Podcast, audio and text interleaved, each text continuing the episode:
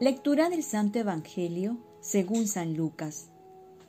En aquel tiempo, cuando se acercaba Jesús a Jericó, había un ciego sentado al borde del camino pidiendo limosna.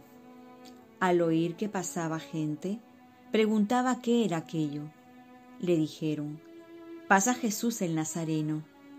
Entonces empezó a gritar, Jesús, hijo de David, ten compasión de mí.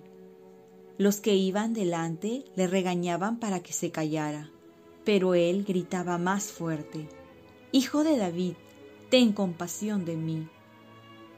Jesús se detuvo y mandó que se lo trajeran.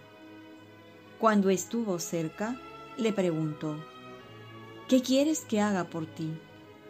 Él dijo, Señor, que vea otra vez. Jesús le contestó, Recobra la vista tu fe te ha salvado. Enseguida recobró la vista y lo siguió glorificando a Dios, y todo el pueblo, al ver esto, alababa a Dios. Palabra del Señor.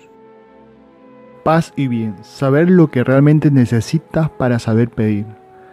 ¿Qué quieres que haga por ti?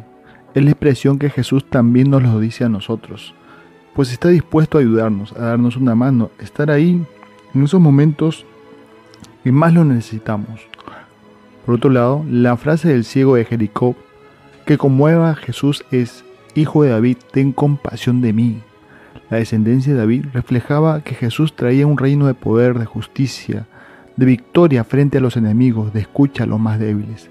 De esta manera se cumple en Jesús la profecía del Mesías esperado. El ciego no solo nos enseña a repetir dicha frase, que es muy recomendable decirle en toda ocasión, pues evoca el poder de Jesús y también la necesidad que nosotros tenemos de Él. También nos enseña a no dejar pasar la presencia de Jesús cuando le dijeron al ciego de Jericó, pasa Jesús el Nazareno, entonces empezó a gritar. ¿Cuántas veces Jesús pasa por nuestro lado? En la oración, en el necesitado, en su palabra, en el Santísimo, en la misa o hasta en una enfermedad o desgracia. Y nosotros no lo tomamos en cuenta. A veces nos hemos acostumbrado de su presencia. Sabemos que está ahí, pero no tomamos conciencia que está ahí por nosotros. Y por último nos enseña a pedir lo que realmente es necesario. La ceguera en los evangelios es sinónimo de la vida en la oscuridad, estar lejos de la luz. Por ello pide ver la luz que es Cristo. Nosotros también, antes de pedir, deberíamos pedir lo que realmente es necesario para abrir nuestros ojos de la fe, de saber reconocer la presencia de Jesús y también saber ver cuánto nos bendice Dios. Entonces veríamos que lo que tenemos es más de lo que nos falta. Oremos. Virgen María, ayúdame a salir de mi ceguera espiritual y que muchas veces no me doy cuenta de ello. Ofrezcamos nuestro día.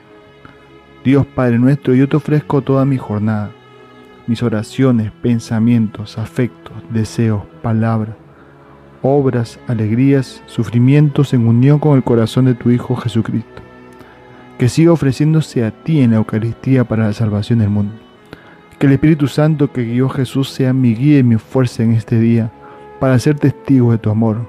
Con María, la Madre del Señor y de la Iglesia, te pido por las intenciones del Papa y para que sea en mí tu voluntad. Y la bendición de Dios Todopoderoso, Padre, Hijo y Espíritu Santo, descienda sobre ti Cuenta con mis oraciones, que yo cuento con las tuyas y que tengas un santo día.